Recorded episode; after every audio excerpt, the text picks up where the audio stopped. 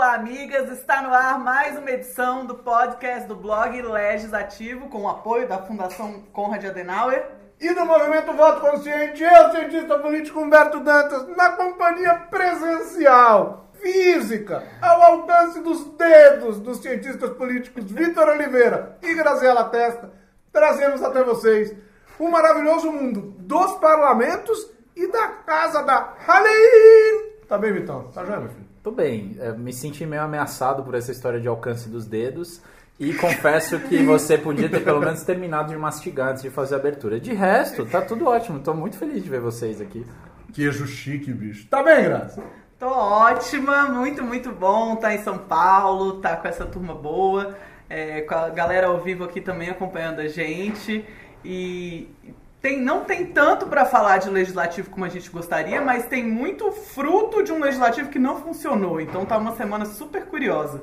Interessante. Né? Mas eleição, eleição tá aí bombando, né? Então acho que assunto não falta, não. Genial, genial. O Grazi, você sabe que hoje veio, veio nos dar o ar da graça o nosso querido Lombardi. O Lombardi do Legislativo. Você tá bem, Rafa? Tá bem, meu filho? Tudo bem, tudo tranquilo. Ó, mas ele não aparece. Ele fala, mas ele não aparece. Aí a pessoa fala assim: putz, ouvi o Rafa, vou lá no YouTube e ver o Rafa. Não, vai ver. Não, Não. vai ver. Não vai Eu, a casa da Aline tem um espelho. Devia- a gente devia ter feito a imagem pra lá. Talvez a gente Contrário, tivesse enganado é o Rafa. verdade, é verdade. Mas o Rafa tá mega esperto. Porque a Anne Hyde apareceu no YouTube. Anne Hyde! Mas o Rafa não. O Rafa não. Ô, Grazi, vamos começar com essa sua colocação, que eu acho que ela é super importante. Que história é essa, hein, Grazi? O legislativo deveria ter funcionado e não funcionou. Mas o que é interessante é que vem ao noticiário uma quase em tom de ameaça, porque fica com a sensação de que é ameaça, de uma série de aprovações relâmpagos de milhares de pautas. Você não sabe para onde olhar. Olha, vamos aprovar isso. Olha, vamos aprovar isso. Olha, aprovar urgência para aquilo. Olha, cara, que loucura é essa, Grazi, cara? Isso tudo é cortina de fumaça ou efetivamente tem risco de alguma coisa muito louca ser aprovada e a gente ser pego de calças curtas, Grazi? Calças curtas. Calças curtas é um termo antigo. Você viu que Sueli Testa está com nós outros, hein? Até porque hoje em dia tá na moda, né? Você fazer a barra da calça na canela pra aparecer Ah, tipo a, a calça- canela e você o sapato sem meia. Pantacur. Eu estou de Pantacur. Pantacur. Já- A Karina chama Não, não, de... mas feminino já é antiga isso. Agora, calça pula brejo masculina É, mais curioso mesmo. voltou De recentemente. fato. A Karina chama isso de calça pega bode. Fica bode. Pega bode, que você tem que entrar no meio do lamaçal pra pegar o Ah, bode. pula mas brejo. pro homem. Pula brejo, Pula brejo, pula brejo. pula brejo. Pega bode. Pega Pula bode. Pula bode. Meu pulacela, isso aí. vai, vai bode brejo. Grazi, como é que funciona essa loja? Não, então. assim, é ameaça ou pode acontecer alguma coisa?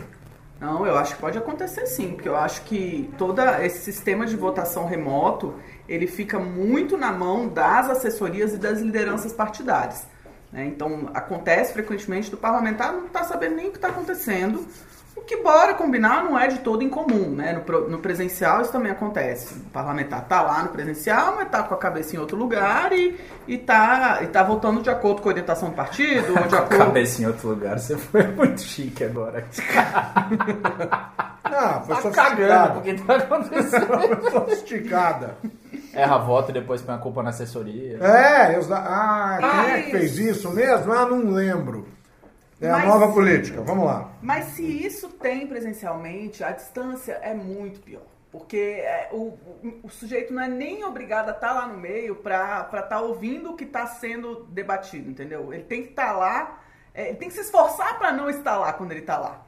né? No, no caso desse sistema de votação é, à distância, enfim, remoto, é muito delicado por conta disso, por conta da, de você ter que exigir uma, uma real vontade de envolvimento do parlamentar no que está acontecendo com relação a temas legislativos, quando a cabeça dele tá falando de eleição o tempo todo. É o partido cobrando, são as pessoas cobrando.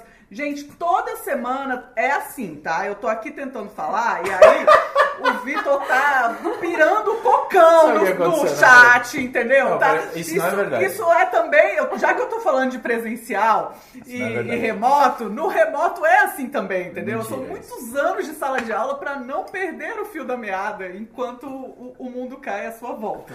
É, o que acontece é o seguinte, a gente tá com o gravador na mesa. Aí eu tava mó na linguagem de sinal aqui pro Lombardi. Pra não bater as pra coisas. não bater as coisas. Aí a Aline chegou já, pumba, botou assim, pau, tumba. Aí eu falei, não, Aline, não faz isso, que, tipo, em sinal, assim, e tal, não sei o que. Aí ela foi tirar o prato com toda delicadeza e plau, bateu na mesa. Não adianta nada. Enfim, é isso, desculpa. Entendi. Era o teclado. É. Mas então é, eu acho delicado porque é, não existe um critério claro. Eu não sou contra sistema de remoto de votação. Pelo contrário, eu acho que tem muita coisa que é gasto de tempo desnecessário dos parlamentares, que não precisaria estar sendo gasto, que poderia estar sendo melhor empregado com outras coisas. Mas é preciso que tenha um critério muito evidente do que, que a gente vai deliberar de forma remota. Então, a primeira coisa que a gente costuma fazer no nosso parlamento é criar uma definição temática, né? Então, coisas que você pode é, tramitar dessa maneira e coisas que você não pode. Né? Por exemplo, quando você está falando de tramitação conclusiva, que tenderia a ser uma, uma tramitação mais rápida, é, com menos, é, enfim, é, com, com- não tendo a possibilidade do todo se pronunciar, né, a parte se pronuncia pelo todo, quais são os critérios que se estabelece para uma proposição ser conclusiva? Primeiro, temático, né? Tem coisa que você não pode deliberar conclusivamente e acabou. Você precisa de plenário porque são coisas fundamentais, direito penal, sei lá, coisas que são muito Código. atingem projeto de código, coisas que atingem a vida de todos de forma muito muito direta. E aí, é, uma outra ferramenta que é preciso ter e que já tem para o sistema conclusivo é você ter a possibilidade de uma minoria pedir para mudar isso. Né? Então, vamos lá, determinada proposta está no sistema híbrido. Né? Mas é preciso ter uma, um critério para que a minoria possa pedir, olha, eu não Aí tá quero que presencial. seja remoto, eu quero que seja presencial esse tipo de votação. É o mesmo mecanismo que você usa para tirar da, do, Da do conclusivo, da comissão, para o plenário. E aí a gente tem outras possibilidades, Desculpa te inclusive. interromper, mas eu não tinha pensado nisso e é uma solução simples e elegante para um problema muito concreto, assim. Então, Correlata, é uma Total. coisa que já tem no regimento. Não É, não tá inventando tem muita nada, confusão. não É, tá. e para inventar, ainda tem possibilidade de inventar, né? No- Nos Estados Unidos você tem a possibilidade de, fazer uma deliberação rápida, é, de 3 minutos, 4 minutos, de determinadas proposições. Aí o que, que você faz? Você bota o quórum lá no, no teto.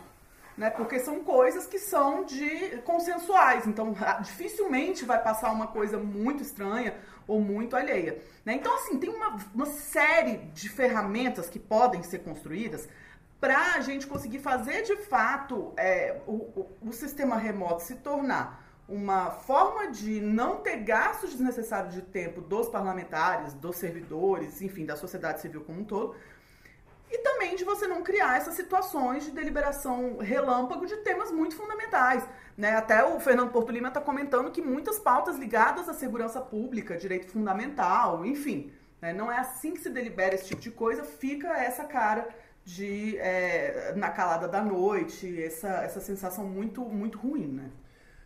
Isso em muitos governos, claro, de- pode ser de formas diferentes, mas impressiona. Pode usar município, pode usar estado, pode usar união, em diferentes anos, em diferentes instantes, sempre tem gente acusando alguém e esse é o papel da oposição, tem que acusar, tem que criar fuzuê, tem que fazer bagunça, tem que fazer barulho de estar deliberando, decidindo, e aí vem os termos tradicionalíssimos, né, Graça? No apagar das luzes, no frigir dos ovos, quando ninguém está olhando, né, e etc, etc, etc.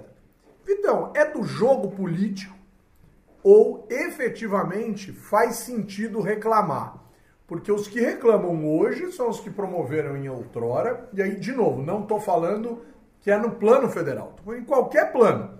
Quem reclama hoje já usou em outrora, e se não usou em outrora, se chegar ao poder, vai usar né, quando precisar usar. Mas usar especificamente essa questão do sistema remoto, você está dizendo? Não, porque o sistema remoto é uma coisa um pouco mais nova, por conta da pandemia e tal, aí precisaria ter outros governos. Mas sempre há acusação por parte da oposição de que se assodou, se atropelou. Eu acho que hoje está muito mais atropelado que em outrora. E a pandemia ajudou isso. Mas que sempre tem reclamação, Sempre, é. sempre tem reclamação.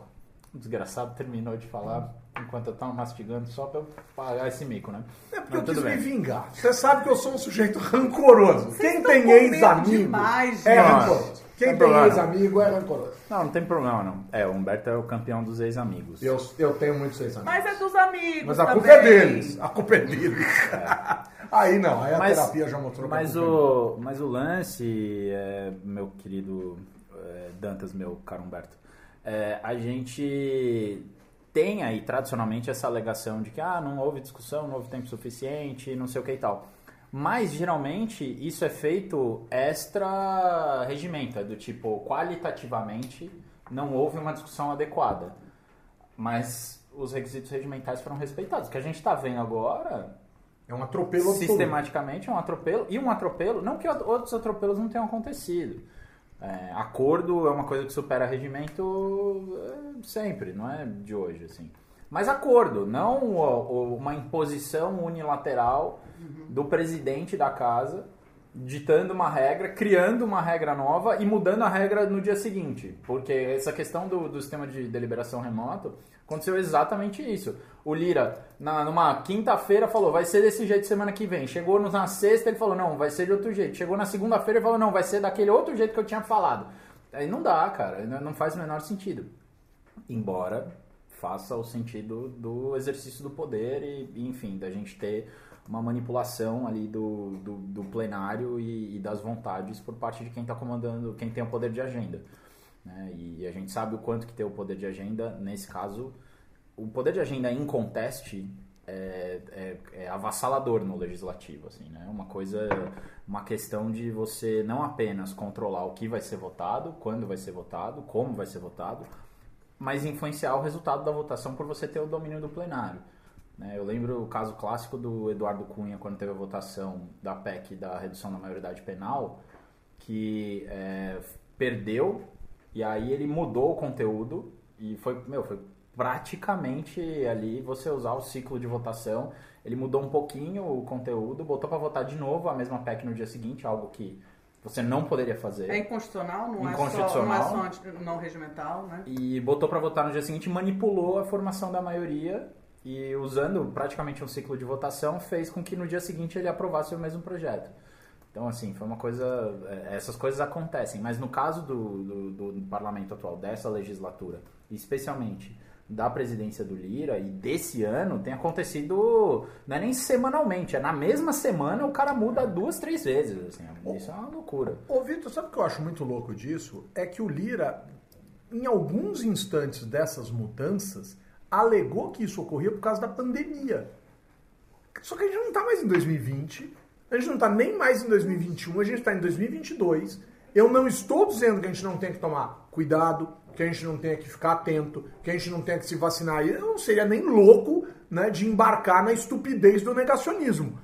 Mas, cara, esse cara é o cara que se serve do universo negacionista para ter voto e para ter benesse, para ter vantagem e para criar ordem e órbita de governabilidade, e é o mesmo cara que se usa convenientemente do, do, do espectro essencial, da lógica essencial da pandemia, para dizer que pode ter votação remota, que pode ficar longe, etc. Quer dizer, a conta do Lira nunca fecha, né? Então. para quem é racional. E, e, e o, e o que faz menos. Boa.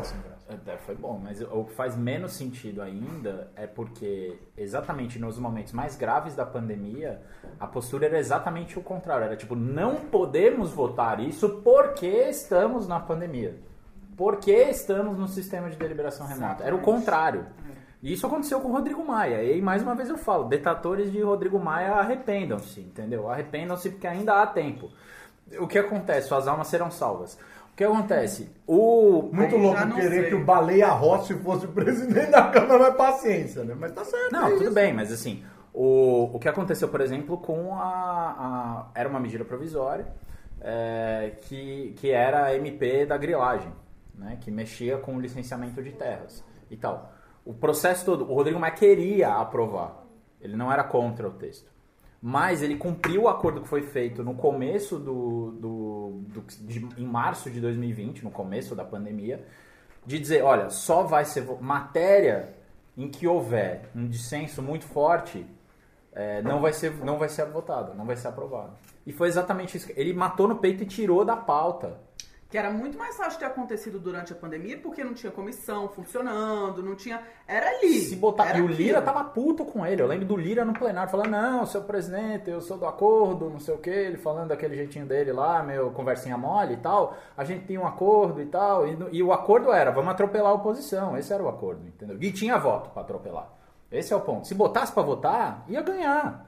Então não é que não tinha voto, tinha a maioria formada ali. Só que havia um acordo anterior que era matérias em que não há um, nível mínimo de consenso, em que a liderança da oposição não concorda com colocar em pauta, não vai ser votado. E o Rodrigo Maia falou isso, e, foi- e tem registro no plenário. Quem acompanhou a votação viu. Foi isso. Sabe que essa semana eu peguei pra para ler uma publicação da Câmara dos Deputados, que é uma, uma organização temática da evolução dos regimentos internos. Então, é, foi um trabalho, inclusive, do, é, do meu orientador aqui da USP, o professor Paulo, é, com uma servidora da casa, que é, Estudei com o Paulo, hein? Estudei com o Paulo. Paulo Hit, né? E é uma, eles fizeram uma compilação dos diversos regimentos e eles começam a organizar por tema o que, que- como que a coisa foi mudando ao longo do tempo. Mas bom, a introdução dessa, de- desse compilado regimental é do Dr. Mozaviana, né? E eu Não, sigo Mozart chamando era- ele Saudoso Mozart. sigo chamando ele de doutor e, e como um título honorífico mesmo, que foi secretário-geral da mesa por mais de 20 anos eh, na Câmara dos Deputados, foi uma figura muito fundamental na consolidação e estabelecimento do regimento e do funcionamento do Congresso como é hoje. E não dá para se dizer do Mozart que ele era um formalista, porque ele não era. Né? Em havendo acordo, é, passava-se por cima de virtualmente qualquer regra da casa. Isso não é um problema. Por que, que não é um problema? Porque, diferente de um sistema jurídico é, que o acordo firmado é que haja representantes, na- dentro da Câmara, eles são, é, eles têm autonomia para legislar sobre a- a- a- o funcionamento deles, mesmo que, claro, né, sob a- os critérios constitucionais, tem toda uma, não é, a autonomia não é plena, mas há uma grande autonomia. O que o Mozart colocava nesse texto é que é, essa autonomia ela pode ser de grande valia no momento em que há de fato um consenso. Né? E, não- não- e aí não é maioria, né? não é um acordo de um grupo grande. Há consenso, então tá ótimo. Aí por que, que o regimento se mantém? E é super interessante, porque isso é uma pergunta teórica que por muito tempo eu me fazia Por que que, que agora. existe o regimento? Pra que, que existe o regimento, então, se a gente, se a gente usa outra regra? Né? Que na, na minha tese de doutorado eu falava da, da, da porcaria da decisão lá sobre os presidentes de comissão, que sempre me incomodou. E aí é tão interessante que o Mozart coloca assim, que foi? Imagina Coisas você que me assim, incomodam. acordando É. de manhã com sono, aí chega no espelho. Pergunta assim, pro Rafael. fala, Por que, que a porra do presidente? Não, então, mas deixa eu fazer um Sabe aquele quadrinho? Sabe aquele quadrinho do cara indo dormir? Pô, o cara não sei o quê, Puta o cara pegando pariu. o ônibus. Deixa eu fazer um complemento a isso. Desculpa cortar, é muito indelicado, mas, mas só para valorizar ainda mais isso que você está colocando. Grazi, eu sei que algumas pessoas fizeram críticas à sua tese justamente por este padrão de lógica de informalidade. Aí eu fico me perguntando se imbecil é cientista político para entender a realidade ou para facilitar a própria vida. Porque o que tem de idiota no universo científico que quer facilitar a própria vida, eu sou um desses. Eu facilitei minha vida em alguns momentos. Mas o cara lê a lei e diz: está escrito aqui! Aí você fala assim, cara, mas não funciona assim. Não, mas eu sou um institucionalista formal. O que tá escrito na lei acontece. Acontece porque você é um idiota. Saudade do Adam Sandler. Não é? Eu também, também. também. Mas, Grazi, eu tô querendo dizer o seguinte: teses como a sua são essenciais para que a gente tenha na mão a trena capaz de medir a distância entre o que se espera em termos legais e o que se vive em termos práticos. Agora, a partir do instante em que um cientista político vive só o que está em termos legais, me desculpa, querido, você não devia ter feito ciência política, você devia ter feito direito. E olha que no direito se interpreta o que se quer do jeito que se bem entende na lógica da subjetividade. E aí o sujeito quer ser cientista político só falando de norma escrita. Você é um imbecil. Desculpa, é que depois da terceira cerveja você começa a ser um pouco mais honesto do que Já quando terceira? você era numa É, discussão. Não queria esse tudo de cerveja, não. Várias. Eu cheguei antes, eu já tinha tomado duas quando você chegou. E Diga. sabe o que eu acho curioso, Perdão, Beto? eu sei que eu É sei que- que você vai aliviar porque você é uma mulher elegantérrima. O grosso aqui sou eu.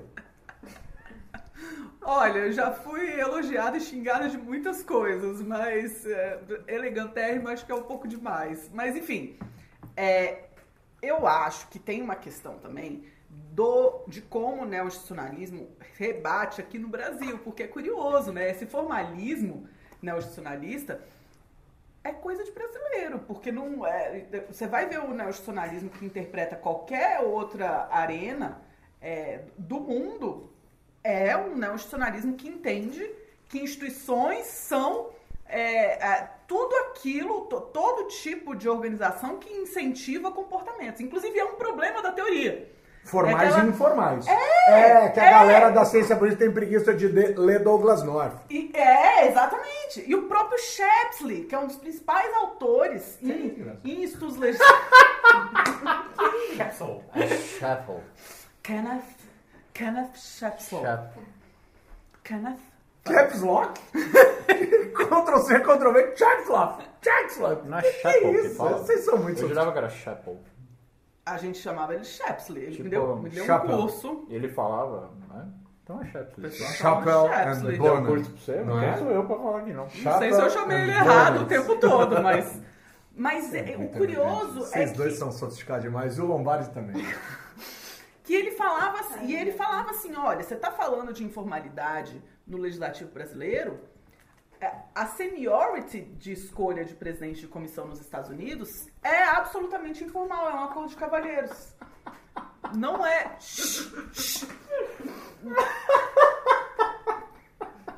Eu, eu teria mutado nesse momento, mas não, não, não é possível agora. Estou eu segurando aqui, eu, O eu- meu canapê. eu tentando montar aqui um, um mínimo canapé, o Humberto, enfim. Aline, suspende a cerveja por uns minutinhos, tá? Espera. Eu acho que estamos num ponto bom. É, tá, tá no ponto da curva que desce. Mas sabe o que eu acho interessante? A conclusão do Mozart, quando ele falava isso tudo. Né? Ele falava que, é, bom, então o regimento existe. Então, para que, que o regimento existe caso, é, já que pode ser tudo mudado é, com base nesse acordo, né, com esse consenso? Porque o regimento é a garantia da minoria. É uma reserva, é, é uma reserva formal de direitos das minorias. E eu achei tão curioso, porque ele, ele coloca isso como se fosse uma coisa dita com frequência, como se ele estivesse repetindo uma, uma máxima. Algo que ele já ouviu em vários Não, ali, então, isso. reuniões de Mas, líderes. mas- mas olha que legal, Graça. Mas aí ele diz assim que no limite, se você se sentir efetivamente afrontado, você apela pro regimento. Isso! Se todo mundo estiver junto, vai passando. É isso. Isso, isso. Se tiver. Porque qual que é a questão? Para que serve o regimento? Para regular conflito. Né? Ah. Para regular conflito. Se não há conflito, não, não há por que Esquece haver. o regimento, vamos seguir. Esse é que é o ponto. Só que é preciso que ele seja mantido na eventualidade de haver conflito. Sabe qual que é o ponto? Três pessoas numa sexta-feira à noite discutindo o regimento. Até no ao vivo do meu, li- do meu Instagram. Não, não, não, não, não, não, não, não. não, não, Não, é veja bem. Fui eu! Eu, eu, Não, eu, não, me não, sinto mas isso é responsável. Veja bem. É porque daqui você é a única bem. responsável. porque os outros dois estão Desculpa, desculpa, Não, parei. mas Grazi, olha que Não, interessante mas é isso, incrível cara. isso. Mas é incrível. É incrível. A gente, ó, a Grazi agora simulou um peixe. Mas, cara, é simplesmente é, sensacional isso. Porque o É, eu regimento faço um- é... O regimento é a- o, o- o colete salva-vidas da minoria. É isso. No limite, eu, né? Fica fazendo curva feito doido com o bote, mas se cair tem o colete salva-vidas. Se todo mundo chegar no fim, valia ter feito as curvas intrépidas da vida. É a possibilidade que existe daquele tipo Boa de essa. deliberação parlamentar não se tornar uma grande ditadura da maioria. Né? Então, é, eu achei isso muito curioso, porque é, essa publicação é de 2015, não é que é de muito tempo Não, atrás. bem recente. né? E isso já não é tão visto assim. E eu tô muito curiosa para como vai ser isso na próxima legislatura. Então, Porque as aí- minorias mudam, né? A minoria de ontem é a maioria de amanhã. Mas aí deixa eu fazer uma provocação importante em relação a isso. Talvez seja por isso, então, que tantos benefícios e vantagens corporativistas dos parlamentares passem sem Ah, grandes sim. problemas. Porque aí não tem quem apele, e aí a gente está junto, né? Quando é para ser corporativo. Eu escrevi o texto de ontem do Legislativo, falando: olha a quantidade de coisa que existe pró-parlamentar individualmente que deixa de lado a lógica do legislativo, que deixa de lado a lógica dos partidos políticos, para louvar a pessoa. É impossível chegar. Leiam o texto do legislativo de ontem. Ah, não tem acesso a Estadão. Vai lá no site do Voto Consciente que está lá aberto o texto. Né? Todo mundo sabe que sempre foi assim. É, o, um cara, acordo. o cara que escreveu é meio esquisito, mas. É, festa estranha com gente esquisita. Não tô legal, mas, cara, é, dá, no fim Você das contas, assim. Eduardo e Mônica casaram. Exato. Mas a história é essa, cara. É, olha a quantidade de ambientes e de coisas em que a gente valoriza o individual em, de- em detrimento do coletivo. Nossa, seja o nossa. coletivo partido, seja o coletivo parlamento. E eu nem acho que exista coletivo parlamento. O coletivo parlamento é composto pelo coletivo dos partidos. E devia parar aqui. Mas a sensação que fica é que chega no limite. Tem no momento, alguns momentos o, o, o coletivo do legislativo existe. Tipo assim, Boa, boa, Vitor, boa. Ele tem, ele tem momentos em que ele existe, que são eh, alguns momentos de enfrentamento institucional, de embate institucional, alguns momentos Sobretudo quando é governo e oposição. de...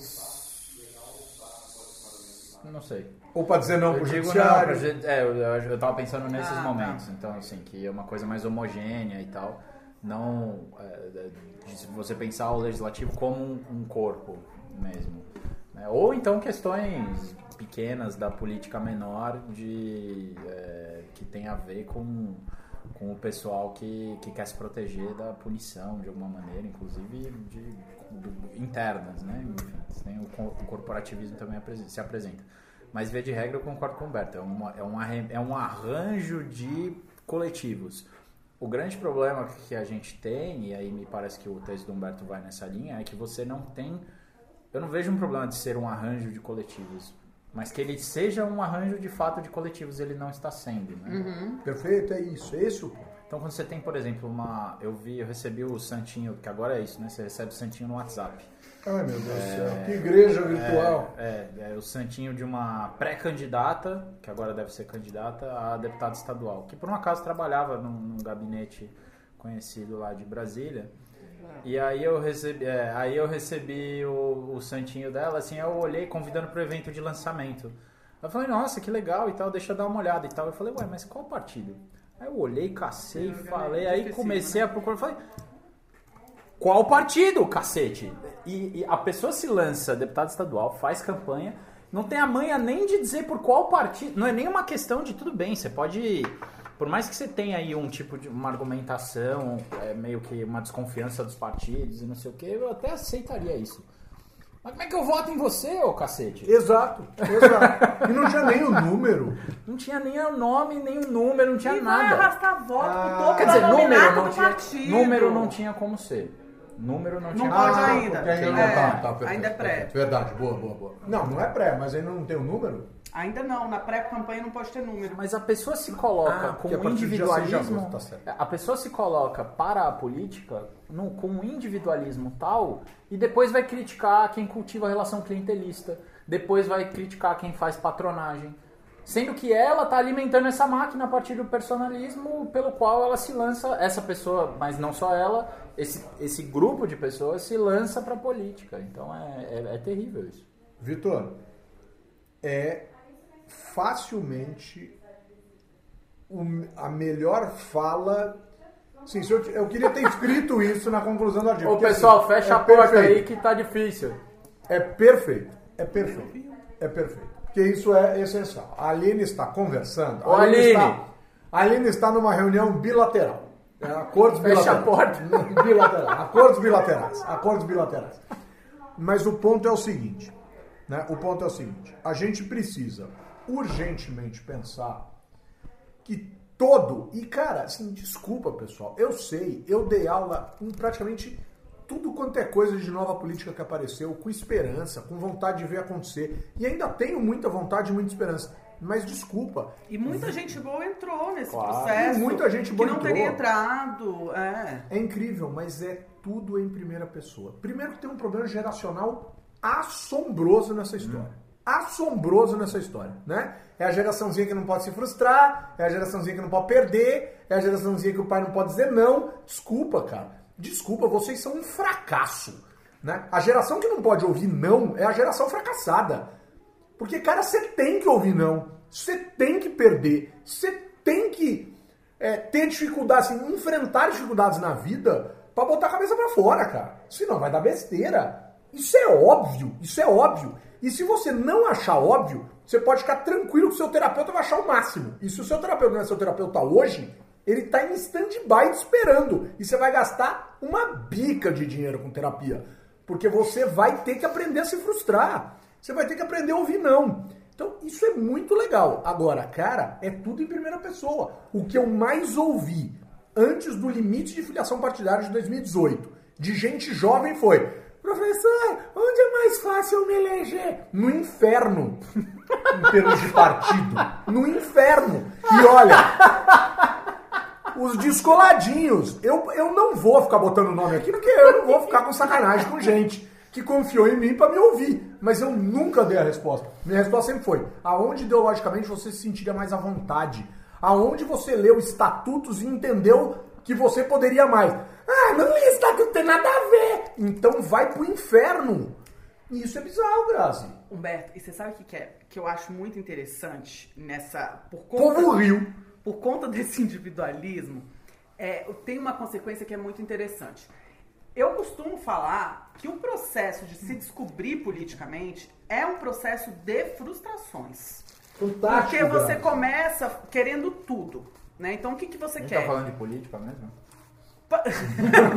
Mas o que, que é a política? Psicologia hoje, com Graziela o? Testa, Vitor Oliveira e Humberto mas, Falando sério, assim, né? E, É isso. e, a- e eu dou. O processo de descoberta de maneira geral, né? E, e o do, do- de se Passa afirmar por se enquanto. entender, é, por se isso. entender o juízo de valor e, portanto, É. o juízo de valor é ideologia e como você se entende politicamente. É isso. aí. Mas isso às vezes é infantil, Né? é quase um negócio fálico, anal, não sei o que, do, do, do Freud, né? Porra, Não. os caras não passaram disso. Freud Não. não tinha fálico. Eu, Só tinha anal? Tinha, não, tem tem oral, anal. fálico. Ah, não, tem fase fálica, mas o falo tá ali, é bem presente, importante. É, ele, ele é importante. Aliás, A gente ao- já chegou nesse assunto? De- de- deixa eu falar. Mas o Freud não era um. Olha o que a gente fez. Mas que a gente coisa! interrompeu uma mulher inteligente Pra falar de Pra filho. falar de falando pra pica. falar a coisa mais machista que a gente fez nesse programa. que merda. Que merda. Porra. O que, que acontece? Esse processo de descoberta é um processo que você descobre que você queria tudo. Você quer que todo mundo tenha saúde, você descobre que você quer que. O Vitor já tá tão bêbado, Eu gente. nisso. Ele tá olhando assim, sabe aquela cara que você olha pra frente, te- fazendo cara de quem tá tentando se manter. Não, gente. Se manter Não, não, o firme. Vitor tá bem. Ele tá- Que isso, gente? Tomar uma dose de uísque. isso. Eu tô morrendo de fome. Eu tava com fome. Aí, mas assim, aí, então você quer tudo. Você quer que todo mundo tenha muita saúde, você quer que o, o país se desenvolva economicamente, você quer que, é, que a educação seja maravilhosa. E aí você começa a bater nos trade-offs, né? Só pra falar do meu, do meu maridão que gosta de usar esses termos. Mas Do que- Lombardi. Que você, do Lombardi, porque você não pode ter tudo. Né? Então, provavelmente, se você for é, ser alguém que pensa na, num, num estado bem intervencionista, vai ter outros problemas relacionados a isso. Se você for é, pensar em ser alguém muito liberal, eu quero ser liberal. No Brasil não tem a direita liberal, eu quero ser liberal. Né? Provavelmente você vai trombar com questões de é, desigualdade social, com questões de, de, de defeitos de mercado. E você vai precisar dar uma resposta a essas coisas. Isso. Então é um processo frustrante, porque você vai descobrindo que todas essas coisas são muito mais. É, tem muito mais nuance do que se espera e, e você precisa.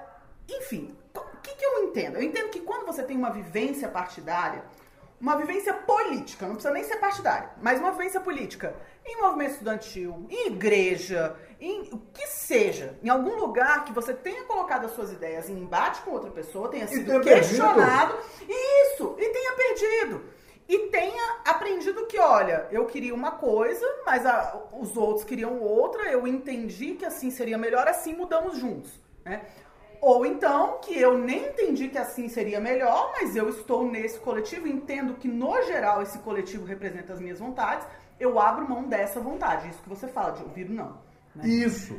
Então, a, a pessoa quando tem uma vivência política, antes de ter uma vivência parlamentar, uma vivência como político, isso já está mais bem definido e é mais fácil de se entender, inclusive de achar um partido político para falar esse partido é o partido que faz sentido para o que eu falo, né? Para o que eu penso, para o que eu entendo. Porque eu acho que muitas vezes, Humberto, não é nenhuma coisa da pessoa não ir olhar o partido, a, pessoa não se conhece o suficiente Sim, sim. Para saber, sobretudo esses muito jovens, né? Então o que que acontece? Essa pessoa vai se descobrir na arena parlamentar quando ela já tem uma tonelada de votos nas costas e um monte de gente que votou nela por causa disso. né? E aí? Então, e aí, primeiro que assim, primeiro, isso é incrível. Segundo, cara, assim, é, é necessário dizer e pensar isso. Eu vou te falar um negócio, eu vou perguntar uma coisa pra vocês, assim, muito elitista em termos de exclusão e, e contrária a muita coisa que eu já disse. Mas um deputado estadual, um deputado federal, com 21 anos, eu tô falando de limite legal, tá? Faz sentido, cara? Faz sentido? Eu acho que- Todos. Não. é, não, não, então. Mas é interessante isso. Porque assim, o, conhece, o autoconhecimento. Aula de, de liderança. Primeiro passo para você liderar um processo. Se autoliderar. Em que medida que alguém. E claro que com 47 é fácil dizer isso. Mas em que medida alguém com 20, an- 21 anos consegue se autoliderar ou tem consciência disso? Agora, claro que pode ser, como o Vitor disse, este elemento representa tantos outros no que diz respeito, inclusive, à lógica da imaturidade, Uhum. da idade, Isso. ou de uma lógica geracional. Mas é mega desafiador isso. E eu conheço muita gente de 20 e poucos anos, infinitamente mais madura que eu, e não que eu seja um ícone da maturidade, mas só para usar a comparação da idade, mesmo porque eu sou imaturo até dizer basta, né? Mas é muito interessante isso, cara. É muito interessante, porque o que você está dizendo é, o cara entra, filme do, Mas- do, do Marcelo Mastroianni, sobre cassino. É um dos melhores filmes que eu já assisti na minha vida. E é uma porcaria de filme, tanto que eu nem consigo encontrar de novo. Eu não consigo localizar a porcaria do filme. Mas por que, que ele é Mastroianni interessante? fez muito filme, hein? Pois é. é. Não, esse, cara, o cinema italiano é igual vinho italiano. Tem muito. Tem, muito, tem alguns bons e muita tem porcaria. muita merda. exatamente, exatamente. Perfeito. Perfeito, perfeito. Tem muita porcaria, mas quando é bom, é bom de verdade. Assim, porque é incrível, é top one. Mas olha só que interessante. O, Mar, o, o Marcelo Mastroianni, Marcelo Mastroianni, enfim, ele entra, ele é um jogador de é o nome dele? Marcelo Mastroianni. Tá louco, hein? Ah, Agora tá- a gente tá. o- Você percebeu que o italiano dele é bem melhor que o espanhol, né? Eu acho. É que vocês falaram do tal do boné lá do Chapels. Do, do Chapo. Então eu do fiquei com chapéu na cabeça. Boné na cabeça. Quem que é chapo? Chapéus e bonés. Cara, então... sabe, vou cometer uma inconfidência aqui. Eu roubei um livro da USP. Ai, rapaz. Como é que eu roubei? Eu Ah, peguei o ele da. É, eu peguei ele da biblioteca e eu nunca consegui devolver, porque eu perdi o. Você conseguiu se formar? Porque na UNB eu precisei achar pra poder ter me Consegui, formar. não, nem me Eu, eu também. Mas tenho. eu recebo todo mês. Foi sem querer. Foi um Mas eu de recebo futebol. todo mês um É e-mail da biblioteca dizendo que eu preciso devolver o livro. Eu não E é recebo um- porque desabilitaram o meu É, um- é um livro sobre estudos legislativos do Laver e do, do Chapel. Do Chapels. Então, o meu era de futebol. Era isso. O meu era de torcida uniformizada. E até chato, porque eu gosto de futebol, fica parecendo que eu quis um livro de estimação, não sei nem onde tá. Mas é desagradável, isso é horrível. Mas eu, eu, eu queria saber exatamente onde eu estava. Eu não sei, eu te interrompi, que. eu Você não tava no Marcello Mastroianni no filme que Então. você não acha mais. O filme diz assim, o Marcello Mastroianni, ele é um jogador viciado em jogo, de cassino. E ele conta que o pior vício existente para um jogador é você entrar no cassino e ganhar na primeira. Porque quando você ganha na primeira, você fica com a sensação, cara, de que todas as suas derrotas a posteriori são fruto do azar e exceções. Porque um dia você ganhou. Galera da nova política, continuem na política. Vocês são importantes, vocês são relevantes. Vocês podem amadurecer, todos nós podemos, todos nós amadurecemos todos os dias. Mas aprendam a perder. Aprendam a perder. É só essa mensagem que eu dou para vocês, né? Porque com medo de perder, alguns de vocês já se subverteram de maneira assustadora. Assustadora. A Gabriela Fernandes está reclamando que procurou o livro na USP outro dia e estava faltando na, na- na estante. Disse que tava, mas não tava. Aquele famoso tem, mas acabou. Na volta a gente compra. Filho, na volta a gente pega o livro. E não tinha o livro. Olha lá, Graça. Tá vendo? É assim que funciona. Gente, eu tenho que falar com a USP pra eles não deixarem vocês formarem com o livro. Não, já formou, Graça. Meu Não. diploma é meu e ninguém pega. Não vou defender meu diploma com eles. não. Não vou devolver Para não. com isso. Para com isso. Pelo amor de Deus. Que é meu, tá Pelo- guardado, velho. Você Pelo amor tá... de Deus. Pelo amor de Deus. Eu já tirei cópia e já mandei pra nuvem na Finlândia. Para com graça. Mas então. Mas esse é o ponto. E aí eu vou citar um político que vocês sabem que eu tenho birra. E tenho mesmo. Eu posso ter birra com o que eu quiser. Posso gostar do que eu bem entender. Desde de uma maneira minimamente respeitosa. Mas eu vou voltar no tal senador intocável do Distrito Federal. Que vai terminar o mandato e não vai renovar. Vai ser outra coisa, mas senador não vai ser. Esse achou que ia ser governador. Pode Regufe. achar o quanto quiser. O Regufe. Regufe. Né? O Regufe achou que ia ser senador. Aí, que, que aconteceu? Vou contar pra vocês a versão que eu tenho. Ela pode estar completamente enganada. Não é que o Regufe achou que ia ser senador. O, Ele o, achou que ia ser governador. o, o eleitorado do Distrito Federal achou que ele ia ser senador. Esse, é o, esse foi o problema. É, exato. O eleitorado achou, ele não foi, mas paciência. Mas vamos lá. Ele achou que ia ser governador. E muita gente acha que basta botar o nome que leva. Não é tão simples assim. Aí, ele saiu pulando de partido em partido. Ele foi eleito pelo PDT, Foi. Ele ficou sem Passou partido um um tempão, tempão, é. ele flertou com o Novo, ele foi bater no Podemos e acabou no União Brasil. Dançou, playboyzão, dançou. Aí o que aconteceu? No União Brasil ele achou assim, ah, eu sou a última negresco do pacotinho azul, né? E aqui eu vou ficar e vou me eleger governador. E muita... E eu não acho que é só culpa dele. Ele e o Moro. Porque, é, exato. Porque um monte de gente em volta fica o Bivar deu perturbando. uma volta na galera, O né? Bivar, bicho, ele Caramba. é bivolt. Ó, Ele, ele age no 110 e no 220 e bota todo mundo no dois bolso. caras. Essa Foi história do boa, União essa Brasil. Não, aí. termina. Foi bom. Foi boa, foi boa. Foi bom. O Bivar é bivolt, velho. Ele bota todo mundo no bolso.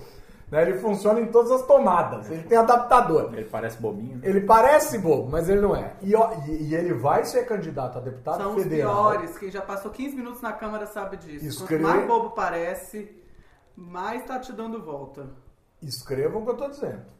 O Bivar vai ser candidato a deputado federal com uma única razão. É um, jo- é, é- é um truco. que Pode dar certo, pode não dar. Mas se o Lula for eleito, ele quer derrubar o Arthur Lira e ser presidente da casa. O acerto já está feito. O acerto já está feito. O Bivar quer ser presidente da casa. Se o Lula vai ganhar, se o Bivar vai ganhar, se isso vai dar certo, são outros 800. Seria o melhor Mas a presidente do é Lira, essa. certamente. Mas, Grazi, é, ó, até essa lata vazia seria melhor. Eu acho que o Lira. Eu acho que o Lira, com outro Vocês presidente. que me falaram que ele é o pior, eu não tenho como avaliar. Não, não, O Lira seria melhor presidente que o Lira. Com outro presidente da República. Ah, sim, provavelmente.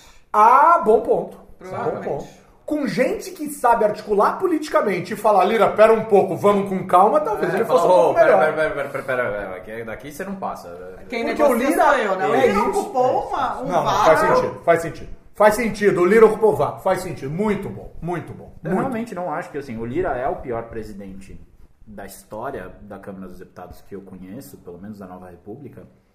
Entre outros motivos, porque o Bolsonaro é o pior presidente da Nova República. Não, bom ponto. Excelente ponto. Mas eu vou voltar aqui então ao seguinte. O Regufe não tá nem aí para partido político. O apego do Regufe a um partido político é o mesmo apego que uma Cuidado. fita de durex num ambiente molhado. Não pega, só desliza. Foi, foi, Né? Foi, foi fofinho. Foi- foi fofo, clara a imagem. foi fofo. eu Foi fiquei claro. com, cara, eu fiquei com medo dessa sua Você analogia. achou que eu fosse fazer uma analogia, analogia pornográfica, obscena, tal? Não, tiozão de churrasco não. Porque eu sou um cara, eu sou um cara cuidadoso. Quanto- não, eu vou te dizer por quê. Quanto mais bobagem eu digo, é sinal que eu tô sóbrio. Quanto mais cuidadoso eu sou, é sinal que eu tô percebendo que eu tomei alguma Precisa coisa. errada. prestar atenção. Exato, precisa prestar atenção. Então. Então, olha que interessante. Olha que interessante. Se é só uma interpretação, tá? União Brasil fez o vice na chapa do Rodrigo Garcia.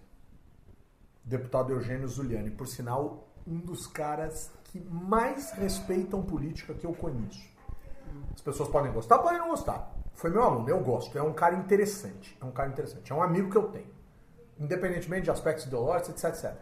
O Geninho é um cara que respeita o tempo e a órbita da política. E isso hoje, E o para Rodrigo mim... Garcia também, né? O Rodrigo Garcia também. E isso pra mim hoje é um- uma virtude genial, assim, genial. Excepcional. Esse cara foi entrou na chapa do Rodrigo Garcia como vice.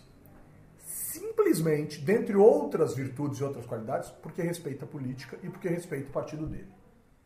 Que podiam ter sido outros. Podia ter sido, por exemplo, a esposa do Moro. Podia ter sido, por exemplo, o Kim Kataguiri. Mas aí de dentro do partido os caras olham e falam, cara, eu não posso. Esses aventureiros eu não vou Exato, entregar. eu não posso entregar isso pra esses Vou caras. entregar o posto de número Então- 2 do segundo maior orçamento da federação para um aventureiro. Perfeito, Vitor. Então, Geninho Zuliani, vice Rodrigo Garcia, pelas suas virtudes e também por. Isso também é virtude, por respeitar todos esses aspectos e coisas do tipo. Saúde. Beleza. Amigo ouvinte. Aí, cara, seguinte. O MDB tá na chapa. Cadê o candidato do MDB ao Senado? Cadê o candidato do MDB a vice? Então vamos fazer o seguinte. O União Brasil e o PSDB, apoiados pelo MDB aqui, apoiam a reeleição do Ricardo Nunes, beleza? Pode ser um bom prefeito, pode ser um mau prefeito, pode ser o que for. Mas, Mas tá faça um acordo. Não, mas não pode ficar só nisso. Lá no Rio Grande do Sul, o MDB e a União Brasil têm que apoiar Eduardo Leite. Beleza, o PSDB está se dando bem. Se bem que eu acho que o Rodrigo Garcia até pode, quem sabe, voltar para a União Brasil. Mas o PSDB está se dando bem demais aqui. Então o MDB vira e diz assim: então peraí, tem mais uma coisinha que eu queria de vocês. O que, que vocês querem mais de mim? Tira o regufo do DF. Aí o cara vem e diz assim: pô, mas imagina, o Regufe tem chance de ganhar. Mas quem é o Regufe? O Regufe é um cara de quadro, é um cara confiável, é um cara de longa data dentro do partido? Desculpa, Regufe. Não, eu desconfiaria de você hoje, amanhã e depois da manhã. Daqui a 10 anos talvez eu não desconfiasse, mas eu desconfiaria em termos de grupo. É rigorosamente o que explica por que que a Marina Silva fracassou no PSB quando tentou ser candidata a presidente da República com a morte do Eduardo Campos. Porque um monte de gente do PSB olhou e falou: Cara, eu vou fazer essa moça presidente. Ontem ela disse que não tinha nenhum, fazia nenhuma questão de estar aqui, que foi sacaneada, que a rede não nasceu porque isso, isso, isso e aquilo, e eu acho que ela tem razão em muitos seus argumentos. Mas, cara, hoje ela tá aqui, amanhã ela cria um partido novo e vaza. E leva tudo. Quem é o Regufe? Como é que eu confio nesse cara? Não, e também- Então, quando eu boto na mesa, cara, o Regufe, com todo respeito, com todo respeito, ele é, no truco, um 10. Que mão que você leva com um 10? Uma mão muito eu jogo- ruim. eu não jogo truco, brother. É, né, pensando aqui, um, um pokerzinho. Poker. Que- Cara, com uma dupla, você tem uma duplinha. Então, Como Você assim? tem uma duplinha. Parzinho, parzinho um parzinho ali. alto. Como Com um parzinho alto você ganha, pode até ganhar, Vitor. Todo mundo já ganhou uma mão de pôquer com um parzinho alto, mas a chance é baixa e você não tem confiança suficiente pra ganhar com um parzinho. O Regufe é um parzinho, cara. Ele pode ser gigante no mundo dele, mas dentro do partido ele não é Não, ninguém. então, mas ele nem é gigante no mundo dele mais. Esse eu acho que é o Talvez grande. também. Ele tem, quando começou as pesquisas de intenção de voto, ele era o segundo colocado. De fato, ele era o principal desafiante do incumbente. Mas a, a sensação que eu tenho é que o Regufe, é, e eu acho que tem muitas críticas é, muito legítimas que o Humberto faz ao Regufe, mas eu acho que o, o Regufe tem uma- um eleitorado fiel e, ele não faz. Por incrível que pareça, mesmo mudando de partido, ele não é um cara que tem um eleitorado insatisfeito. O eleitorado olha para ele e fala: você representa as coisas que você falou que ia Você representar. fez exatamente o que você disse que ia fazer. Mesmo que seja nada, entendeu? Exato, Então, é assim, nada. é- É não contratar e não sei o quê. Mas o que você produziu? Não produzi porra nenhuma, eu não gastei seu dinheiro. Gastou pra cacete, mas não gastou tanto quanto os outros, só que os outros produziram. Mas tem um eleitorado Não, claro que que se sente contemplado. É, o bobo de plantão. Entendeu? Com todo respeito. Esses eu não respeito mesmo. Esses eu não quero nem saber, desculpa. E aí, Humberto, e eu acho que ele faz isso bem, é, na medida em que isso pode ser considerado bom, no legislativo. Mas o Regufe não é um cara de perfil executivo. E eu acho que isso não é incomum. Você- É legislativo. Mas- Mas o cara pra estar na política, cara. Tá errado. A própria, a própria campanha para o executivo é uma campanha muito demandante, que envolve uma série de questões, que envolve exposição da vida pessoal, que envolve. Enfim, né? Não é, não é para qualquer um. É, não é para qualquer um. Eu tenho Tem- maior- isso é uma coisa, Grazi, que eu tenho o maior respeito, a despeito de algumas pessoas não serem dignas de respeito, mas assim, a pessoa que coloca seu nome pra disputa de um cargo, especialmente um cargo majoritário, pra a ela e a família dela, porque nunca é só a pessoa. É uma exposição da vida Não, é particular. bizarro, é bizarro, é bizarro. É bizarro. Então, assim, eu tenho respeito pelas pessoas que, obviamente, bem intencionadas, concorde ou não com elas, mas assim, que bem intencionadas se colocam para a vida pública.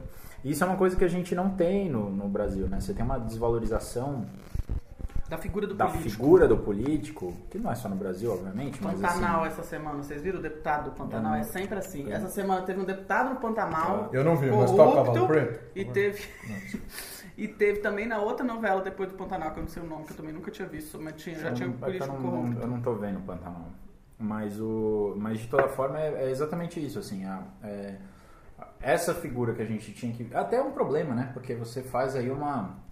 É, cadê o Lombardi? Mas você tem aí uma- um problema de seleção adversa, né? Assim, Aham.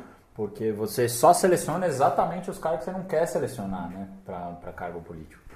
E A galera que, que poderia contribuir eventualmente, que tem esse pensamento coletivo, fala por quê? Todo mundo só pensa, só pensa em si mesmo, não sei o quê. Ou o cara fala, puta, eu vou meu, expor minha família aqui e tal.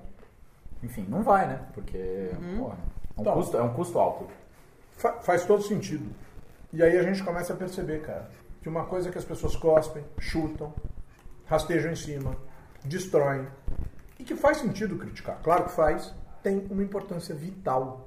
Vital. Duas coisas. Uma, o partido, e dois, as articulações. As pessoas que acham que a eleição do Distrito Federal existe a despeito da eleição de Goiás, que existe a despeito da eleição do Mato Grosso, que existe a despeito da eleição Ah, Mas de nisso Pernambuco. você é muito bom, né, Humberto? Cara, não é mole, não. essa rede, esse rolê. E sabe, Grazi, assim, eu, eu acho que eu, eu consigo olhar isso. Assim, eu, não, eu não vou falar, "Ah, não, imagina. Não, Mas eu a acho que eu consigo. olha essas coisas. Mas por uma razão. Porque eu não fico preso no gabinete. Que é uma das críticas que eu faço a muitos dos nossos colegas. Porque eu rodo. Esse- essa semana eu fui ao interior de São Paulo. Eu fui a Marília, fui a Ribeirão Preto para dar palestra pelo sistema, né, pelo, pelo OCESP. né, que não é OZESP, é OCESP, Organização das Cooperativas do Estado de São Paulo. Não estou falando de orquestra sinfônica. Você foi lá ensinar a tocar seria o- ótimo, o né? clarinete. Fui, to- é, fui aprender a, to- a- a botar a boca no trombone. Essa é boa. Essa é boa. Mas, pessoal, eu fui. Você almoça e janta com quatro, cinco caras do universo político, do universo jornalístico, Mas isso é ouro. do universo das corporações e tal. Isso é ouro. Isso é ouro em pó. É, é mesmo. E nós, na ciência política, na academia, não aprendemos a fazer isso. Não, Não. aprendemos. Mas, pior do que isso, somos desencorajados. Somos desencorajados. É. Por quê? Porque os nossos professores não querem que a gente vá porque morrem de inveja da gente. É isso. Desculpa, eu não devo nada pra vocês. Eu devo gratidão. Mas estímulo e incentivo à maioria eu não devo nenhuma. Muito pelo contrário. O cambada de roda presa. O break light aceso do inferno. Você sabe que eu acho que é menos inveja e mais. ah, que é uma dificuldade, eu acho que mais crônica e mais geral, de enxergar valor no que não tá preso naquele círculo vicioso, entendeu? Faz sentido. Porque é o lance do cara, ele não vê o que tem valor pro setor privado, pra sociedade civil, entendeu? Não tem valor pra academia. É uma merda, né? É horrível. Pra quem Ou seja, a academia encastelada mesmo. Não é? É isso. Ou pro setor público, inclusive, né? Pessoal, eu quero, eu quero terminar com o último ponto. Primeiro, eu quero, eu quero terminar pedindo desculpas a todas as pessoas que entraram aqui. Cara, a gente teve uma audiência incrível, um monte de gente falando um monte de coisa. Cara, mas a gente tá tão, assim, eu, eu vou falar por mim, tá? Eu tô tão num estado de excitação por poder estar junto de quem eu amo, e vendo, e falando, e servindo, e brincando, e comendo, e bebendo e tal, que hoje eu peço desculpas, mas eu não consegui ler as contribuições incríveis que apareceram aqui. Mas eu vou pegar uma pessoa, eu já falei de algumas, mas eu vou pegar uma pessoa aqui, uma pessoa aqui, né?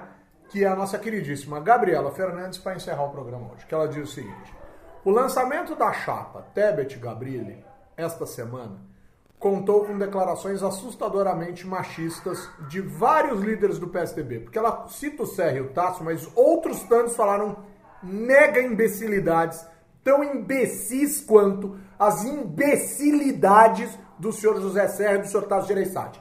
E eu tô andando para vocês, vocês não gostaram do que eu falei. Porque vocês são dinossauros petrificados na caverna de gelo.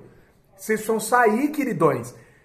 Primeiro, vocês precisam diversificar gênero. Porque vocês só andam encangado com homem. Eu nunca vi, cara. É o famoso parece festa da engenharia. É um homem para cada rapaz. Meus queridos, vocês precisam diversificar a companhia. E quando você diversifica a companhia, você melhora o discurso. Cara, isso é automático, é, é automático. Uhum. Quem diversifica, quem pluraliza, quem anda com gente de diferentes gerações, diferentes gêneros, diferentes sexualidades, diferentes religiões, diferentes formas de pensar, raças, raças etnias, etc., é, é, oxigena o cérebro. Um senador diria cérebro, né, senhor Renan Calheiros? Mas é cérebro. Então, os senhores estão petrificados. É só homem velho, branco e gordo. É impressionante, velho. E não tem nenhum problema. Mas é só homem, branco, velho e gordo. As cabeça branca, as barrigas lá na frente e blá, blá, blá, blá, blá. Linguiça, picanha, pão de alho, pão de alho, linguiça, picanha. Falaram merda no lançamento tiozão do churrasco. Ah, é, entendeu? Entendeu? Tiozão do churrasco. Então é isso, é isso, né? né? É isso. O André Montoro, puto comigo, porque ele é tucano, dizendo: você deve ter eterna gratidão ao Tássio Serra, porque eles fizeram pelos políticos do Brasil. Tenho, até aonde eles fizeram, pelo que eles fizeram com a Mara Gabrilli e com a Simone Tebet, André, desculpa, eu não devo porra nenhuma pra esses caras. Você tá entendendo? Eu não devo porra nenhuma pra esses caras. Eu tenho admiração por certas coisas. Por exemplo, eu admiro o Serra por ele ter tido coragem de votar contra o pacote de Benesse. Mas eu não preciso né? lamber o saco do Serra. Eu não estou dizendo que você o faça. Mas eu não tenho o que fazer. Eu não tenho o que fazer. Eu não tenho o que fazer. Você me desculpa, meu querido. Eu não tenho o que fazer. Né? Eu não tenho o que fazer. E não venha botar coisa maiúscula aqui dizendo machismo tá na chapa de quem não há mulher porque não adianta botar duas mulheres e considerar que são símbolos de uma coisa que elas não vivem. Porque esses caras não vivem isso, elas não, eles. Eles não vivem isso, não é autêntico, é simbólico. E só simbólico não presta. A gente só discorda, meu caro, a gente só discorda. A gente só discorda. A gente não precisa brigar por causa disso. Eu não concordo com você e você não concorda comigo. Né? A palavra aqui está comigo, nos seus ambientes a palavra está consigo. Fique à vontade para me criticar. Eu, Eu não concordo contigo nesse ponto. Eu podia... acho que as falas foram deprimente. Nossa, como, a, como elas duas são bonitinhas. Meu Jesus amado. Como elas estão bonitas. Meu Deus do céu, cara. Meu Deus do céu. Isso é muito velho, cara. Eu acho que a gente ainda vai enfrentar muito disso no mundo da política, porque a gente está começando a ter representantes mulheres agora. Está muito incipiente esse processo, né? Então, esse estranhamento e esse essa posição das, do, dos caras que nunca tiveram acostumados a ter mulheres em posições de igualdade ou de comando, isso vai ser um processo lento, não tem jeito. É até um mérito, né, dessa chapa, no seguinte sentido, de que ela provocou uma discussão que outras nem se... Porque se tivesse chapa com duas mulheres no PT, no CQC, em qualquer partido, Ia dar, ia dar esse tipo de declaração dar, do mesmo jeito. Ia porque, dar, né? concordo plenamente. Eu não acho que seja uma questão. É, claro que a gente tem partidos que historicamente tiveram mais mulheres hum. eleitas antes de ter estímulo, e é preciso que isso seja dito. Né? É, mas, sobretudo, partidos mais conservadores estão agora estão começando a ver as mulheres nos seus quadros pela primeira vez. Então é natural que esse estranhamento aconteça e é preciso que essas pessoas entendam que não é mais natural é, que elas digam isso né? Que isso não pode acontecer é, de, de qualquer forma, né? E que isso vai ter repercussão. Né? São outros tempos. Eu acho que é um outro jeito de dizer o que você estava falando, Humberto. É, eu, queria, eu queria até completar, porque o André está dizendo aqui. Claro que foram deprimentes, tal, óbvio que foram. A questão é estimar isso. É superestimar isso. Não é superestimar, cara. É criticar. Agora, isso para mim, ele dizendo para ele, foi maior avanço ter uma chapa assim. Eu concordo, cara. Tanto que eu vou fazer uma declaração aqui que eu nem precisaria fazer. Foi a única chapa que me fez considerar mudar meu voto. E eu vou olhar para essa chapa com muita atenção. Eu vou olhar. Eu vou olhar. Pode ser que eu vote, pode ser que eu não vote.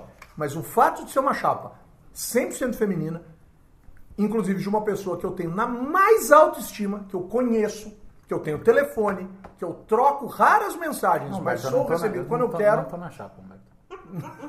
Você não Nem são raras raras. mensagens, vocês são Raras. muitas mensagens. Não, você nunca fala comigo. Mas falo sim, senhor. Não dá. Desequilibrado, desequilibrado, desequilibrado. Morou no estrangeiro, não entendeu nada. DR. Que é, a, que é a senadora Mara Gabrilli. Uma pessoa que eu, eu tenho na mais alta conta. Então, assim, eu, eu considerarei, eu quero ouvir, mas eu acho que seria uma chapa brilhante se mantivesse esse junta, se fizesse bons discursos. Eu vi uma entrevista da Simone Tebet do Jean Globo News, achei interessante. Não achei genial, não achei brilhante, Não. achei interessante, achei ok. E acho que ajudaram muito. Mas ok. Mas essa moça, se ela tivesse vindo com esse discurso e com essa vontade desde 2018, hoje ela não teria menos de dois dígitos nas pesquisas. Lembrem-se, o senhor Jair Messias Bolsonaro disse em novembro de 14, eu vou me eleger presidente em 18. Esse cara não é visionário, porque ele é uma anta de tênis, mas ele entendeu a lógica e gastou sola de sapato. A Simone Tebet não gastou a borrachinha da sola. Ela que me desculpe, em momento nenhum. Por quê? Por uma razão simples. A gente acabou de dizer. Porque ela não tem apoio do partido. É, porque o partido exato. conta, porque o partido é assim, importante. Então, assim, É um eu partido acho. errado também, né? É, o partido errado. Então, assim, eu acho. Não tem agressividade nenhuma, André. E eu também sou assim. Então, nós dois nos queremos, nós nos gostamos. E a gente está aqui debatendo. André, não tem perdão. Se você tiver que pedir, eu vou ter que pedir também. Então, já que você pediu, perdão, André, também não quero ter problemas aqui. Mas. E problema no bom sentido, porque eu, eu estimo muito, esse cara é muito legal. Né? Esse cara é muito bacana. Mas o ponto é. Para eu fechar o meu argumento aqui, vocês fiquem à vontade e tal é uma chapa que para mim tem um potencial interessante. Não estou dizendo vai ganhar, não estou dizendo vai crescer. Bolívar Lamonia essa semana disse que ela vai para o segundo turno. Bolívar, menos. Bolívar, com todo respeito, professor. Professor, com todo respeito. A Simone Tebet não vai ao segundo turno. O senhor sabe disso. Né? Para de passar vergonha, assim, com todo respeito. Bobagem, né? Bobagem. Mas é, é uma chapa interessante, que me fez olhar, porque eu gosto. Eu queria, por exemplo, Simone Tebet e Eduardo Leite, ou vice-versa por todas as questões que o Eduardo colocou, pela vida dele, pelas questões dele. Eu acho o Eduardo um cara muito interessante. Posso estar completamente enganado. Acho a Mara uma mulher muito interessante. Né? Apesar de ter algumas ressalvas em relação a algumas posições. Mas, cara, aí você se lança num lugar que te trata desse jeito, rapaz do céu. Sabe, sabe o que eu acho? A parte que mais me incomoda nessa história não é nem esse, esse tipo de declaração dessa da, da velha guarda do samba, né? Porque assim, a velha guarda do samba é, uma, é um título ruim, porque é uma coisa né? boa, né? É. A- da, da, da, da turma do. Mas pra velha guarda da da Atlética. turma do andador. É, é, ótimo, a velha a velha Aquele cara guarda que da, já do se Grêmio. Formou, já se Isso, formou há isso. cinco anos e continua ainda. Isso É o mesmo. cara que se Eu formou em pensei no economia. Paulinho da Viola e pensei no imbecil da Atlética. A gente tá falando do Isso. imbecil A gente da tá falando do Atlética. da do O cara, Atlética. o cara Paulinho. que se formou em economia, aí ele terminou a graduação e entra em contabilidade só pra continuar jogando. É, pra, pra poder se inscrever no jogo, no- na biribinha. Mas eu, eu acho que o que me incomoda é que a Mara Gabrilli, eu concordo com vocês que é um, um quadro muito bom da nossa política, que tem um papel fundamental no nosso parlamento, inclusive de representatividade das pessoas com deficiência, enfim, de outras questões também. Acho que não dá para reduzir ela a essa questão, mas é, é uma das poucas, uma das questões que ela, que ela é, é muito fundamental. É, mas eu acho que o fato de terem colocado a Mara Gabrilli na chapa foi um, um Ela é um avatar Uma de pá de mulher, cal. né, cara? Você não acha? Não, foi, Não eu, é? eu acho que é uma coisa assim. A quando- Elisiane Gama iria melhor? É só uma pergunta, não tô dizendo. Porque sabe o que acontece? É que a Elisiane Gama é autora de um projeto de lei, salvo engano da minha parte, que proíbe que chapas majoritárias sejam de gênero único. Claro que ela tava atacando homem-homem. Aham. Mas aí isso podia pegar mal pra ela. Ela, Aham, tem, esse, ele, tá. ela tem esse histórico. A questão é que a Mara Gabrilli não é uma, uma, uma puxadora de votos, assim. A gente sabe que ela não tem uma relevância, assim, muito grande para trazer votos. E a gente sabe também que ela está no meio de mandato, que é aquela posição confortável que você só tem a ganhar. Né? Aquele famoso meio de mandato de senador, que qualquer coisa que você se lançar Aécio e Aloysio. é uma beleza. É, Não, Aloysio não, né? Bom, enfim, mas eu entendi o que você quis dizer. Então, assim, eu, eu tenho a impressão errado. que, que para além de serem duas mulheres, é, se deu conta no momento em que a chapa realmente não ia ter o apoio suficiente para ser minimamente viável. Bota qualquer uma. E foi quando ela entrou, entendeu? Então ficou é meio triste, que uma. né? É, é. Então é isso. Eu tenho a sensação de que é essa é bem representativo da posição que a mulher costuma ocupar na política, que sempre fica sem o financiamento, sem o apoio, sem a. a- é, continua ocupando essa posição de token, né? No inglês eles falam que é token. Tem uma pessoa lá pra falar que tem. É, eu falei avatar nesse sentido, assim, Ah, mas é, sabia é que Tolkien mesmo. Não, mas é Tolkien, não, não é português, é, é, foi só o que eu pensei, mas é Tolkien mesmo então. Que você tem uma pessoa é o lá. negócio Isso. do banco? Você aperta, aparece no meio. É um amuleto, entendeu? É um amuleto. Você É fala, isso, olha tipo, aqui, você temos, olha, tem um mulher, negocinho aqui. Olha o nosso negro. Olha, olha isso, nosso, é, olha nosso perfeito. Estamos, nossa política de diversidade é super forte e É, tal. e assim, a gente tem algumas pesquisas que mostram, para nível de liderança, e aí não é nem só liderança política, que para haver uma, um resultado efetivo da ação das mulheres em comitês, em, é, enfim, qualquer coletivo, é preciso que haja pelo menos um terço das mulheres e um mínimo de cultura de igualdade. São os dois critérios que precisam existir para que haja alguma alguma e, o, o momento em que se descobriu esse tipo de coisa foi muito importante porque assim falar que temos aqui uma mulher ou temos aqui olha uma chapa só feminina não basta mais né? se você não tiver é, um mínimo de igualdade nesse contexto e você não tiver pelo menos um terço sinto muito isso não tem é, não tem ah, não tem essa repercussão. Então é, o que me incomoda é isso é, é ser uma chapa 100% feminina mas pelos piores motivos é, pelo momento em que se deu conta que não ia ser uma candidatura viável, então vamos fazer uma candidatura que vai ficar legal pra gente. Vamos terminar com Nunes Marques tendo suspendido a condenação do Arruda e ele voltando a ficar elegível? Suspendeu a suspensão. Suspendeu a Suspendeu a suspensão que havia sido suspendida. É, exato. O Nunes Marques realmente mostra que veio desse Nunes mundo, mas Marques tudo bem. botou a Ruda no jogo, né? Pra ser mais. Nunes direto. Marques sendo Nunes Marques. E eu tenho certeza que a gente vai repetir essa frase até ele completar 75 anos. A gente sabe disso, seu Nunes Marques. Muito Ah, bem. mas a voz Parabéns. dá um problema. Tem vários, várias questões. Desculpa, Ele gente, já bebi demais. teoria, olha, Eu bebi demais e não consigo me lembrar sequer.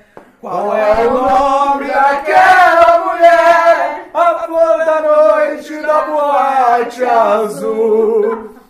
Com base nesse, nesse elemento fundamental do cancioneiro popular, Vitor Oliveira. Me dá um abraço virtual? eu não tenho. Não, impossível! Impossível, Aroshi, Aroshi, Falhou. Aroshi falling down. Falhou. falhou. Ai, meu Deus. Não, vou aproveitar aqui e mandar um abraço pro Felipe Poiares, que me, enfim, grande amigo que eu fiz em Sabia, Brasília. O Aroshi não fala. Me convidou. O Aroshi é o Viagra do abraço. Me convidou para um futebol essa semana, apesar de sermos concorrentes aí na vida privada, somos grandes amigos na vida particular, também privada. É, mas é, é isso. Carol, a Carol Corrêa dizendo que chegou na hora da cantoria. Ela e a Joyce. A Joyce vibrando com a boate azul. Rafael Bruce, vulgo Lombardi. Me dá um abraço virtual? Um abraço virtual vai para. Eu nunca vi soprar abraço. a Grazi tá soprando. É pra sua sogra, porra! Ah, pra mãe dela. É para minha mãe, que é uma ouvinte desse podcast. Aparece aí, Rafa. Só uma hora, mãe de casal se junta pra ouvir o podcast do blog. É isso mesmo. Que é coisa sensacional. Boa. Aê, olha, Lombardo, mano. Ariane! Me dá um abraço virtual? Eu vou mandar um abraço virtual pro meu irmão, que tomou a quarta dose da vacina essa semana. E falar pra todo mundo tomar quem ainda não tomou. E é isso. O, o, o ano Hyde chama como? Engelberg. Olha! Fala aí agora. Anne Hyde Engelberg, pra mim, é imbatível. Halim, que passa, Halim? Dando um abraço virtual, Halim. Que que mais sabendo de sua casa, Halim? Oi, como Ai, tá eu não cerveja? tenho abraços virtuais, eu tenho abraços presenciais pra vocês. Ah! É brinca, a Aline vai ser deputada fácil, bicho. Fácil. É só ela flexibilizar ideologicamente um pouquinho pra. Depende, depende. Vamos conversar sobre. É isso. Pra você, Humberto, Grazi, Vitor, Rafa e Anne. Cara, a Aline botou em cima. A Aline, manja aqueles. Quando você é moleque, tem um amigo no interior um pouquinho mais rico que mete uma garrafa de Black Label em cima da mesa. É isso mesmo, E um engradado de cerveja e, ele, e a molecada pira. Como eu tenho cabeça de moleque, eu tô pirado hoje. Porque tem uísque, tem cerveja, tem salame, tem castanha, tem limão. Graziela Testa, me dá um abraço virtual. Bom, essa semana eu quero mandar um abraço virtual para presidente da empresa Júnior, Capital Consultoria da, da FGV, que a Yara Testa da Silveira. que Marmelada. Testa! Testa! coincidentemente, Um, dois, três, testando. minha sobrinha, que também me mata de orgulho, que participou do projeto Politeia. Politeia, que- grande é, Politeia. e que Participem no Politeia, vocês participem podem do ser Politeia. contratados. Se vocês conhecem. Se vocês conhecem alguém que, que, que, é, que é, é aluno universitário que tem interesse, é um projeto muito interessante que faz uma simulação do parlamento. É, então, essa semana isso aconteceu presencialmente, fazia muito tempo que não acontecia. É, quero mandar um abraço virtual para todos que participaram do Politeia, mas muito especialmente minha querida sobrinha Yara Testa. Galera, eu quero deixar um abraço virtual muito especial. Primeiro, o DJ era o abraço da semana passada, mas semana passada eu caí, porque eu escorreguei na almofada do elefante. Eu queria deixar um abraço especial pro DJ, pro Djalmir, que estreou com a gente né, Ah, no blog. foi no blog. Não, nosso uma queridíssimo DJ. Semana né? que vem eu vou lá em Curitiba, quero ver se eu encontro ele pra tomar um café. Abraço número 2. Abraço pra dupla. Ricardo Saboia e Dudu Queiroz, Eduardo Queiroz, colegas da Graça Ciência Política lá de Brasília, com quem eu estive em Ribeirão Preto, em São Paulo, em Marília essa semana, pelo sistema OCESP. OCESP, não é OZESP. Organização a gente das entendeu, Cooperativas do? Estado de São Paulo A gente entendeu. falando sobre a importância da política para a construção das estratégias das cooperativas. Deixar um abraço também muito grande para o presidente Del Grande, presidente da OCESP, né, do sistema OCESP, e para toda a galera que está com ele. O. Schmidt, Jamile, Jabazaço. Eu Jabazaço. não- Eu não tô ganhando pra isso. Eu ganho, eu ganho. Eu ganho para dar palestra, mas eu tem lugares que eu ganho que eu não falo porra nenhuma. Aí eu gostei. Eu achei genial poder ir. Achei muito legal poder ir. Achei incrível poder estar com esses caras. E o último abraço eu vou é, eu vou escrever uma cena. Ele, ele, todo sábado de manhã, põe a mesa do café, ao estilo aquele cantor que a gente não canta mais porque trata mal fãs, coloca lá o café da manhã para nós dois, tal, não sei o quê. E o Vitor tá dando graças a Deus e é, dá play no podcast para os dois ouvirem juntos e eles ficam debatendo política. Oh, que legal! Vocês sabem quem é a Laura Angélica, que já que é a melhor imitadora, a melhor imitadora Fantástico. de nós três da história. Poxa, eu ia os- encontrar com a Laura Angélica, eu não consegui quando ela esteve em Brasília. Mas vai acontecer, vai Tá. dar certo, vai dar certo. E o Diogo, que é o marido dela, que foi aprovado no mestrado lá na, na- eu ia falar Hershey's, não é chocolate, Hershey, lá de Berlim. Ele é maravilhoso, ele foi, ele foi aprovado lá no mestrado, vai cursar o mestrado, vai fazer o mestrado, vai pro mestrado. E esse cara é incrível, adoro esse cara, e obviamente o casal é incrível. Com o apoio da Fundação Código Adenauer do Movimento Voto Consciente, eu, cientista político Humberto Dantas, responsável por tudo aquilo que aqui falamos. Duas horas depois. Não, duas horas de vídeo, mas vocês atrasaram. O programa hoje teve uma hora e dez. Coloco ponto final em mais uma edição do podcast Blog Legislativo. Lembrando que essa semana teve reunião anual do Conselho da Fundação Adenauer, então vou deixar um beijo pra Ania, pro Reinaldo, Isso, beijo pra pra Gabi. todos vocês, a gente né? agradece demais. O apoio. Vitor, beijo, meu filho. Beijo pra você, meu querido Humberto, pra você, minha querida Grazi, pra toda a nossa plateia aqui presente Nossa. no nosso estúdio principal e pra Gente. todos os nossos queridos e queridos amigos ouvintes. É isso. Beijo, Grazi. Um beijo, meus queridos. Uma alegria estar com Ai, vocês hoje. Não me despedir, mas ficar aqui batendo mais papo e falando besteira. Muito bom também ter esses ouvintes e ter é, essa audiência tão qualificada. É, eu me sinto muito feliz toda semana com os retornos que eu recebo. E, enfim, é uma alegria enorme. Um beijo. Beijo, Lombardi. Beijão. Anne Hyde. Beijo. Hi. Beijo, pessoal. Até semana que vem. E assim foi. Beijo.